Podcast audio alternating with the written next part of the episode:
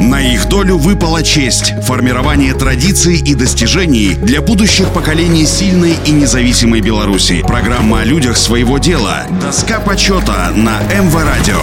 Всем доброго дня, у микрофона Василий Данилов. Сергей Федорович Рубанов родился 7 октября 1914 года в деревне Жабыки Новотухинской волости Аршанского уезда Могилевской губернии, ныне Дубровинского района Витебской области. В 1930 году окончил Леднянскую семилетку, работал учителем малограмотных. В 1934 Сергей Федорович окончил Мстиславский педагогический техникум и был направлен на работу учителем в Слуцкий район. В августе 1947 года Рубанов работал завучем и учителем вечерней школы номер 4 города Минска. В это время подготовился, поступил на заочное отделение Московского государственного пединститута имени Ленина. В августе 1948 года вернулся в город Слуцк, стал работать учителем математики в средней школе номер 10. В декабре был назначен ее директором. Благодаря талантливому и энергичному директору в школе сложился высокопрофессиональный коллектив, о результатах работы которого узнали не только в Беларуси, но и за ее пределами. Опыт работы школы дважды изучался Министерством просвещения Белорусской ССР, а в 1966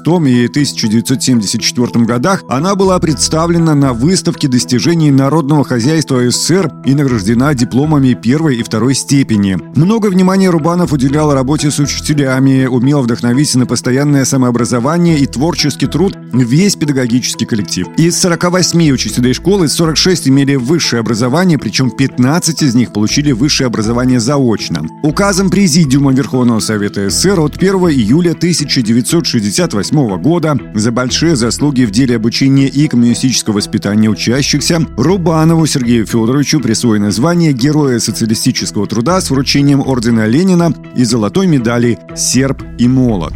На их долю выпала честь – формирование традиций и достижений для будущих поколений сильной и независимой Беларуси. Программа о людях своего дела. Доска почета на МВ Радио.